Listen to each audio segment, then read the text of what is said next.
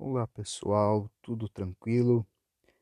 Vamos bater um papo hoje a respeito de amor e também é, dessa visão que nós homossexuais temos sobre Deus, né? E também sobre esta dinâmica de que quem é Deus e por que é tão é, difícil é acessar o amor de Deus, ou porque é tão, porque parece ser tão difícil acessar essa bondade, esta caridade, este amor que tanto existe, que é tanto pregado, que é tanto divulgado nas igrejas, porque é tão difícil é, pôr em prática isso. Então vamos conversar um pouco hoje a respeito disso. Quero ler em Lucas, capítulo 10, e no versículo 25, que diz assim: E eis que se levantou um certo doutor da lei, tentando-o e dizendo: Mestre, que farei para herdar a vida eterna? É, então disse Jesus: O que está escrito na lei? Como lês? E respondendo ele, disse: Amarás o Senhor teu Deus de todo o teu coração, e de toda a tua alma, e de todas as tuas forças, e de todo o seu entendimento, e ao teu próximo como a ti mesmo. E disse-lhe: Respondeste bem, faz isso e viverás. E ele, porém, querendo justificar-se a si mesmo, disse a Jesus: E quem é o meu próximo? É, vamos dar uma pausa, já continuamos com a leitura e com a explicação também. Interessante que Jesus, quando estava é, reunido com as pessoas, nos seus eventos públicos, sempre existia é, dois tipos de pessoas que acompanhavam Jesus. Na verdade, existiam várias pessoas mas quando me refiro a tipos de pessoas, eu me refiro a dois grupos. Um grupo que estava é, com Jesus e o grupo da oposição. Isto é natural, isto sempre existirá em qualquer âmbito da vida. O grupo que te apoia e o grupo que não te apoia. O grupo que quer ver você bem e o grupo que não quer ver você bem. Seja você gay, seja você hétero, seja você o que for. Isto independe de sexualidade. A oposição, ela sempre existirá. Jesus tinha oposição. E este homem que a Bíblia relata, ele era um homem que conhecia da lei, ele conhecia dos ensinos da lei. Que lei é essa? A lei que os judeus seguiam, a Torá, os dez mandamentos. Eles seguiam a Torá, que eram os cinco primeiros livros da, da Bíblia, que são, na verdade, e a Torá englobava também os dez mandamentos. Então os judeus seguiam todas essas normativas, tinha muitas regras é, nos tempos de Jesus que tem até hoje. Mas eles tinham todo este padrão é, religioso para viver. E Jesus ele começa a pregar contra este padrão religioso estabelecido. Interessante que Jesus nunca pregou reforçando um padrão religioso. Ele sempre foi contra este padrão religioso imposto. Ok? Vamos lá. Ele pergunta a Jesus como faz para herdar a vida eterna. Jesus pergunta para ele o que está escrito. Porque aqui Jesus ainda não havia é, falecido, ou seja, não havia se sacrificado a sua vida ainda não foi entregue na cruz do Calvário para morrer por nós. Então, Jesus ainda estava cumprindo conforme os costumes e a lei judaica. Então, pergunta para ele o que estava escrito, porque aquele homem estava recebendo uma resposta à altura do seu questionamento, à altura daquilo que poderia ser dito para ele. Porque Jesus ele veio para cumprir também as profecias que existiam no passado, que ele por um tempo cumpriria a lei, essas normas dos homens e depois seria colocado o reino de Deus. Nós vamos continuar com a nossa, com a nossa nosso bate-papo, né? com as nossas explicações aqui. Jesus é, ouve este homem falar tudo isso. E no final, este homem pergunta para Jesus: Quem é o meu próximo? É, Jesus então conta uma parábola para ele. E Jesus diz assim: Respondendo, Jesus disse: Descia um homem de Jerusalém para Jericó é, e caiu nas mãos de salteadores, os quais o despojaram e, espancando-o, se retiraram, deixando-o no meio, meio morto. E ocasionalmente descia pelo mesmo caminho certo sacerdote, que vendo-o, passou de lá. E igual modo também um levita, chegando àquele lugar, e vendo-o, passou de largo. Mas um samaritano que ia de viagem chegou ao pé dele e, vendo-o, moveu-se de íntima compaixão. E, aproximando-se, ataou-lhes, ou seja, pegou e curou as suas feridas, e deitando ele azeite e vinho, e pondo sobre ele a sua cavalgadura, levando-o para uma estalagem e cuidou dele. E partindo no meio do dia, tirou dois dinheiros e deu-os aos hospedeiros e disse-lhe: Cuida dele, e tudo o que ele demais gastar, eu pagarei quando voltar. Qual, pois, destes três te parece que foi o próximo daquele que caiu nas mãos dos salteadores? E ele disse o que usou de misericórdia para com ele. Disse, pois, Jesus: Vai e faze o mesmo. Faz da mesma maneira. Pessoal, é, eu sei que muitas pessoas me escutam nesse momento agora, né, e vão escutar também, aos meus amigos, irmãos é, LGBT, eu quero dizer assim, que quem é o próximo na visão de Jesus? Jesus ele está contando aqui um fato humanitário, doloroso e que foge dos padrões religiosos. Jesus está contando que um homem que ele vinha de, de descia de Jerusalém para Jericó ele caiu nas mãos de salteadores. E este homem ficou quase como morto no meio da estrada. Essa rota de Jerusalém para Jericó, que Jesus se refere, era uma rota perigosa. Agora imagine nós no Brasil, né, em qualquer lugar do mundo, qualquer pessoa, você está andando e acontece um, um, um problema com você, você é assaltado e você cai no chão quase morto. Passa um, passa um, passa outro e ninguém te socorre. Como que nós vamos nos sentir?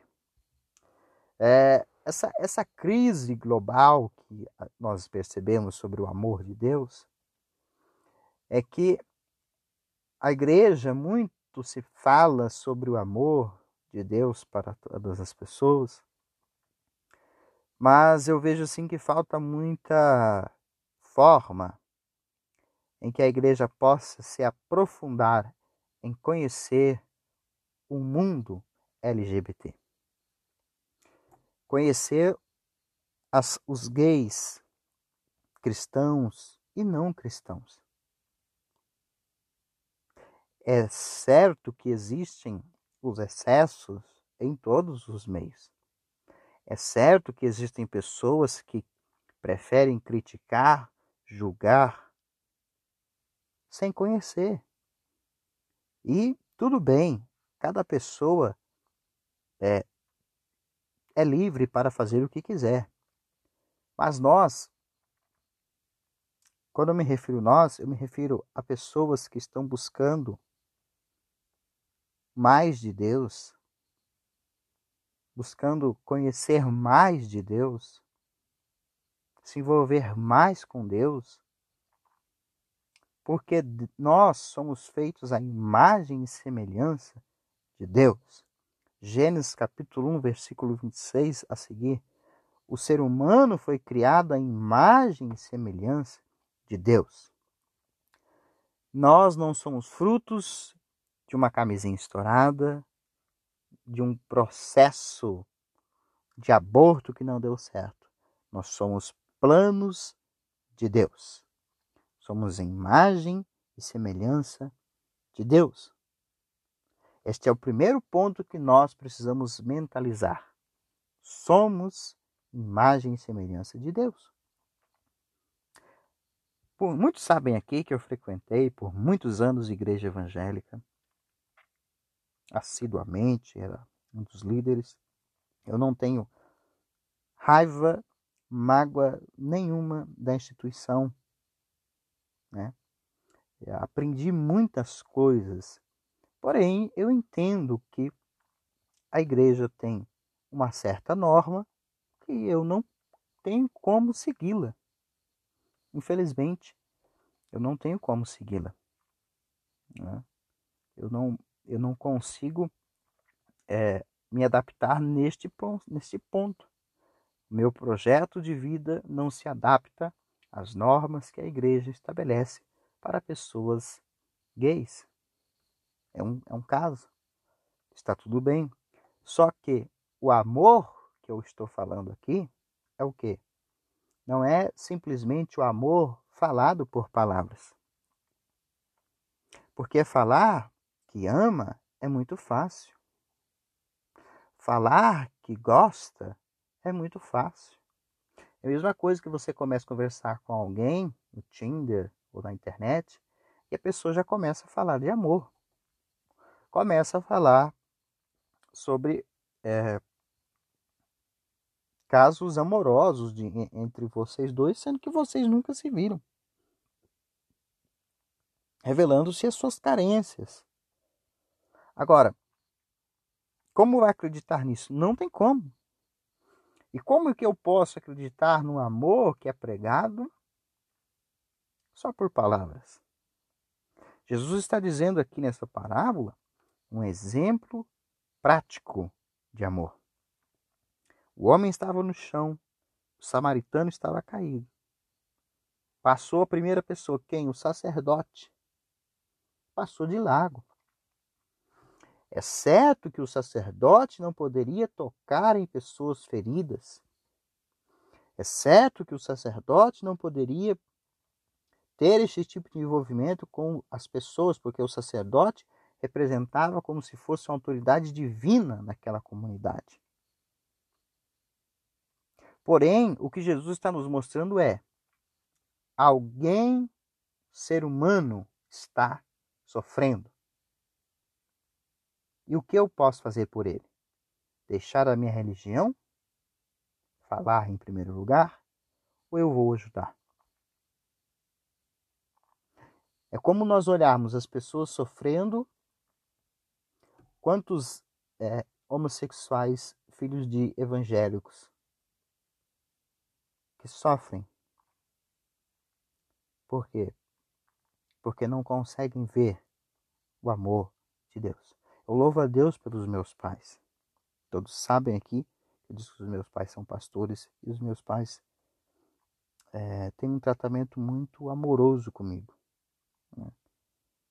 E eu louvo a Deus por isso. Mas nem todas as pessoas, nem todos os meus é, colegas e amigos LGBT têm isso. Só que não é por causa disto que nós vamos deixar de buscar a Deus.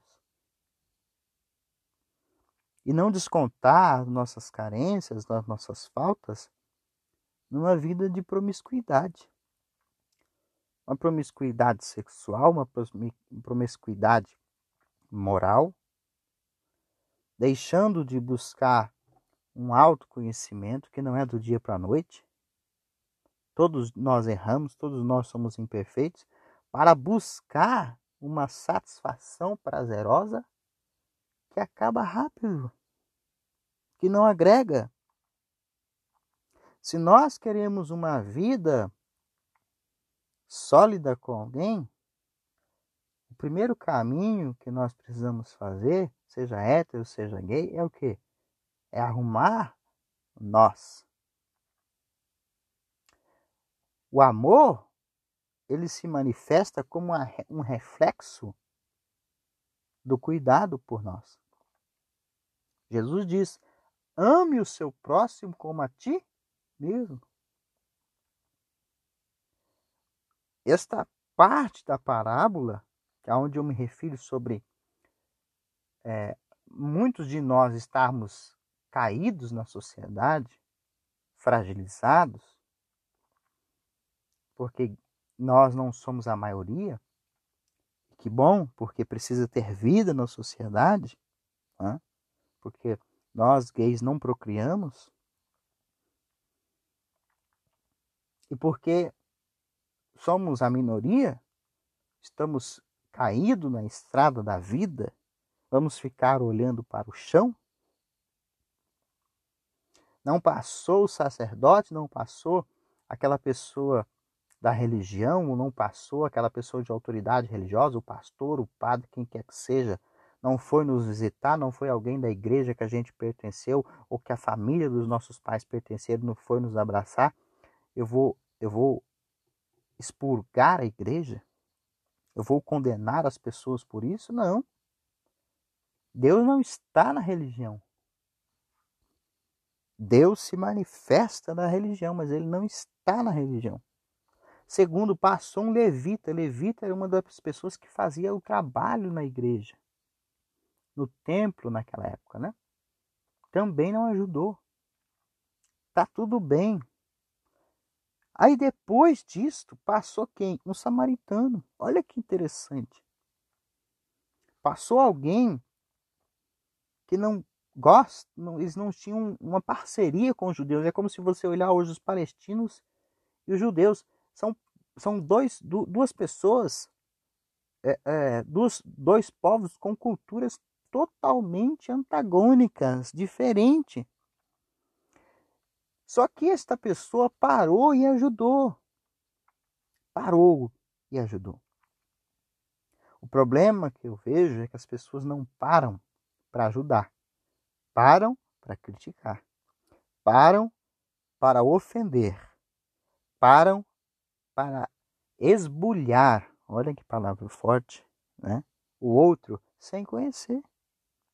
Sem saber quem é a pessoa, já querem condenar já querem crucificar. E porque vivemos neste mundo automático de, de críticas, de ofensas e de guerras e de loucuras, estamos todos adoecendo. Aí a culpa é da política, a culpa é do fulano, a culpa é sempre do outro. Não, a culpa é de quem? É nossa. A culpa é minha por esperar demais da religião, ou por esperar demais do outro, a culpa é minha. Existe o problema do preconceito? Existe, eu já sofri muito. O que eu posso fazer? Pedir a Deus que me dê forças para aguentar. Porque eu não posso mudar o outro, mas eu posso mudar a mim. Eu não posso mudar o que o mundo pensa dos gays, mas eu posso mudar o que eu penso do mundo. E este é um processo longo, não é do dia para a noite. E depois de tudo isso, olha que lindo como Jesus nos ama. Ama todos nós. Ele pergunta para o, o, aquele homem da lei perguntando assim: quem é o próximo? É? Vamos Vamos, como se Jesus tivesse feito essa pergunta, porque Jesus diz assim a ele: Quem agiu com misericórdia? Ele perguntou: Quem é o próximo? Quem foi o próximo para ele? Jesus perguntou e o homem disse, o doutor da lei: Quem agiu com misericórdia? Misericórdia é uma palavra que no grego quer dizer é, que vem do coração. Córdia quer dizer coração, ou seja, aquela intenção que vem do coração da pessoa. quem age assim, ele disse assim, agiu com misericórdia. O samaritano, o, o esquecido, né? aquele que não era bem aceito, não era bem visto, ele foi deixado de lado. E para finalizar, só um, um, um dado interessante, quando eu falei da crise global dos, nós LGBTs, é, é um fato que me chama muita atenção. A igreja é livre, qualquer igreja, qualquer religião, para impor a sua prática de fé. Está tudo bem com isso. Só que me chama muito a atenção que Jesus nos convida a amar, a buscar a Deus. São os dois mandamentos. Jesus diz: o primeiro mandamento, amarás a Deus sobre todas as coisas. Este é o primeiro mandamento. Como é que eu vou amar a Deus que pregam que gay vai para o inferno? Não vai só gay para o inferno. Vai qualquer pessoa que leva uma vida que desagrade a Deus. O pastor pode ir para o inferno. O cantor pode ir para o inferno. O padre pode ir para o inferno. Qualquer pessoa que desagrade a Deus pode ir para o inferno. Isto é natural, né? Agora, nós fazermos da nossa condição uma bênção é escolha nossa. Fazer da nossa condição sexual uma bênção é escolha nossa.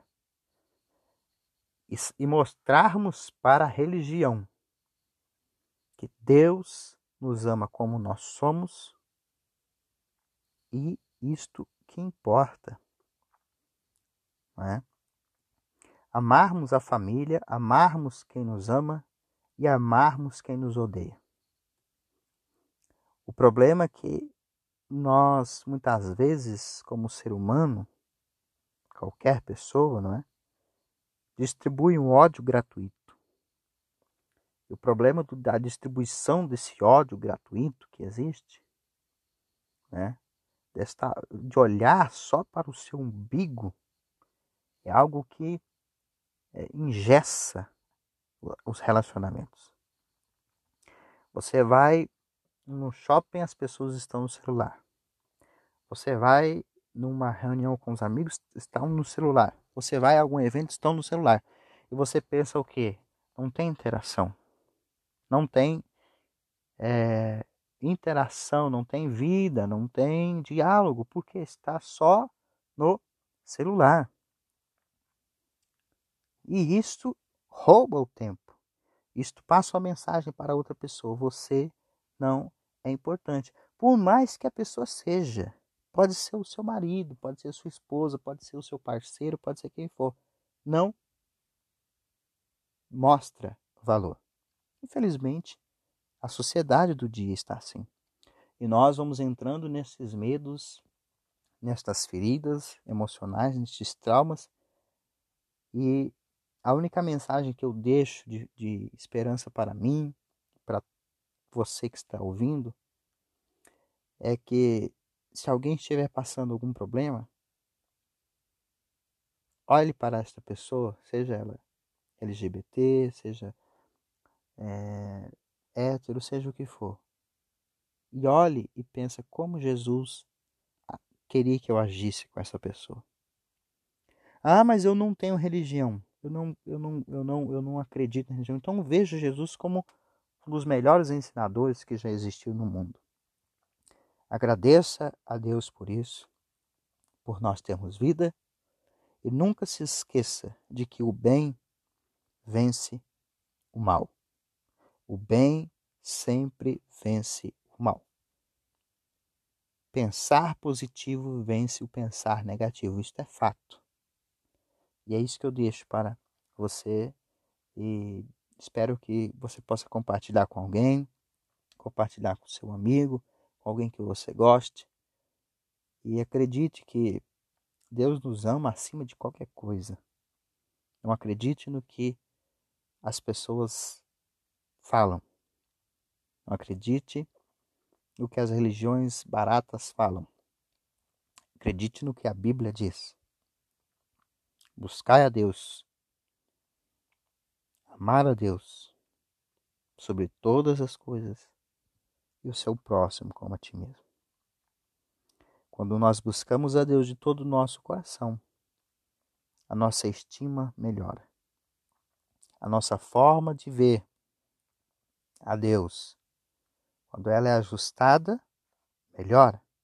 E a nossa forma de ver o outro melhora também. Porque Deus nos ama e o amor de Deus, ele se manifesta em cada dia que nós levantamos, respiramos e seguimos em frente.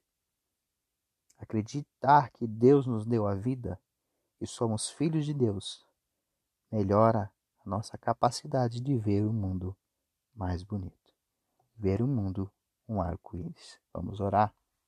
Peço que Deus nos dê graça e nos dê força. Senhor Deus, quero te agradecer, Pai, por mais este episódio, neste podcast, que tem o nome Reescrevendo Vidas. Ó oh, Senhor, eu quero te agradecer por tudo que o Senhor tem preparado, tem feito, tem condicionado a mim estar vivendo estes dias. E condicionado é a qualquer um, Pai, que está ouvindo este podcast. Eu não sei, pode ser alguém que está passando um problema, uma dificuldade, um, algo difícil na sua vida. Seja ele gay, seja ele hétero, seja ele a sua orientação sexual que for independente. O Senhor nos ama como nós somos, e isto é o que importa, isto é o que vale a pena nós acreditarmos e mentalizarmos. Que o Senhor dê a cada um de nós paz, graça e que possamos amanhã estar melhor e diferente. Que o Senhor possa abençoar a todos nós, nos livrando de todo mal e que possamos agradecer ao Senhor todos os dias é o que eu te peço, Pai. Te agradeço no nome de Jesus. Amém. Que Deus te abençoe. Que Deus abençoe a cada um de nós.